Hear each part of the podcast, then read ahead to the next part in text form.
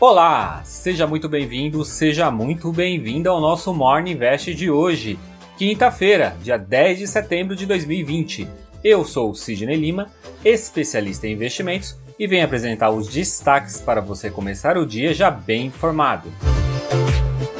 Nada como um dia após o outro, não é mesmo? Após a correção T-Flash dos papéis das Tech, os índices por Nova York se recuperou, até zerando as perdas da semana de Dow Jones, pois os investidores ganharam um pouco mais de apetite para enfrentar o risco, e ajudou inclusive a nossa bolsa a pegar carona. Com isso, o índice Ibovespa terminou o dia de ontem com uma alta de 1,24%, aos 101.292 pontos. Das 77 ações que compõem o Ibovespa, 52 ficaram em alta. O volume negociado foi de 23,48 bilhões de reais. As ações que mais subiram foram Uzi Minas, subindo 6,36%, seguido por CSN, Gerdau Metalúrgica, BTG Pactual e Semig. E as maiores baixas foi de Cogna, caindo 4,23%, seguida por IRB, Gol Duke e Embraer.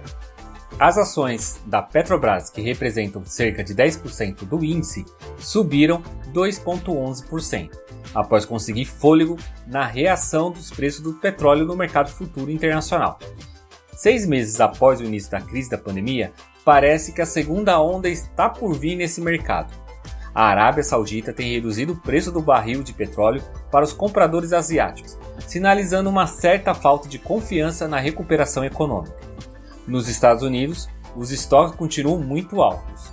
A baixa demanda, principalmente das aéreas, que normalmente são uma grande fonte de demanda por petróleo, tem dispensado seus funcionários, diante resultados sombrios de seus balanços. O bom que depois do tombo do dia anterior, onde caiu aproximadamente 8%, o barril de petróleo mostrou força e subiu ontem.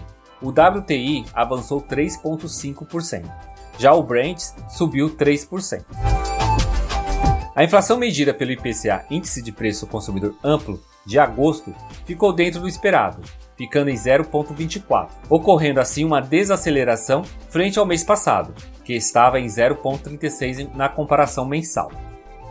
O setor de transporte foi o que mais puxou o índice para cima. A alta foi de 0,82%. E quem cooperou com essa alta foi a gasolina, que por sua vez subiu 3,22%. Os preços dos alimentos e bebida foi o segundo setor que mais subiu. No mês de agosto, houve pressão dos preços do tomate, subindo 12,98%, o óleo de soja 9,48%, o leite longa-vida subindo 4,84%, as frutas, que subiram 3,37%, carnes 3,33% e o arroz, que subiu 3,08%. O arroz acumula uma alta no ano de 19,25%. Na véspera, o presidente Jair Bolsonaro descartou a possibilidade de tabelar preços, no intuito de conter esses aumentos, principalmente do arroz nos supermercados. Já a ministra da Agricultura, Tereza Cristina, pediu redução dos impostos de importações de 400 mil toneladas de arroz. E não é que ela foi atendida? O Comitê Executivo de Gestão da Câmara do Comércio Exterior decidiu zerar a alíquota do imposto de importação do arroz até o final deste ano. E todo mundo de olho na vacina, e também acompanhando o desenrolar da farmacêutica AstraZeneca, pois ela, juntamente com a Universidade de Oxford, suspenderam a última fase de teste de sua vacina contra a Covid-19. A suspensão ocorreu devido um dos voluntários ter tido uma reação adversa. Em comunicado, a farmacêutica disse que esse é um procedimento de rotina que precisa ocorrer sempre que há problemas de saúde inexplicado, em potencial em um dos testes, enquanto é investigado. E nos Estados Unidos, dessa vez quase todas as FANG subiram, menos a N, da Netflix, que manteve a sua mesma série de quedas, caindo 1,35%. Apple foi a que mais subiu dentro desse bloco, 3,99%, seguido por Amazon 3,77%, Google, Alphabet, que subiu 1,60% e Facebook, que subiu 0,94%. O presidente da Netflix disse que não quer entrar no mercado chinês. Ele disse que já foi rejeitado por vários anos pelo jeito, há uma mágoa no coração. E isso deve explicar o motivo dos papéis terem ficado no vermelho, pois a China tem um mercado de pelo menos 1,4 bilhões de pessoas. E os índices americanos ficaram assim: Dow Jones subiu 1,60, S&P 500 avançou 2,01 e a Nasdaq bateu uma alta de 2,71. A moeda americana inicia o dia de hoje cotado a R$ 5,30.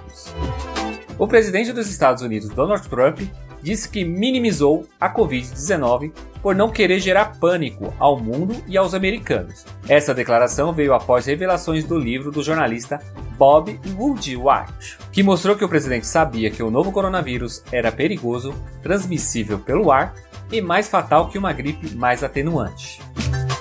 No mercado de juros futuros, o DI para janeiro de 2022 caiu 5 pontos base, fechando o dia a 2,79. DI para janeiro de 2023 perdeu 5 pontos base, a 3,99. E DI para janeiro de 2025 queda de 4 pontos base, a 5,80. O índice dos fundos imobiliários IFIX ficou estável, cotado a 2.788 pontos. A maior alta foi do Fundo Imobiliário Plural Recebíveis Imobiliários, subindo 3,33%. E a maior baixa foi do fundo imobiliário UBS Office, caindo 2,25%. E hoje é esperada a decisão sobre a taxa de juros a curto prazo da zona do euro, pelo Banco Central Europeu. Por aqui teremos os números do varejo. E nos Estados Unidos teremos o número de pedidos de seguro-desemprego, além dos números do atacado. Esses foram os destaques de hoje do nosso Morning Invest desta quinta-feira. Esse conteúdo está disponível nos principais agregadores de podcast, como Deezer, Apple, Google e Spotify. Então já aproveita e compartilhe esse conteúdo para mais pessoas.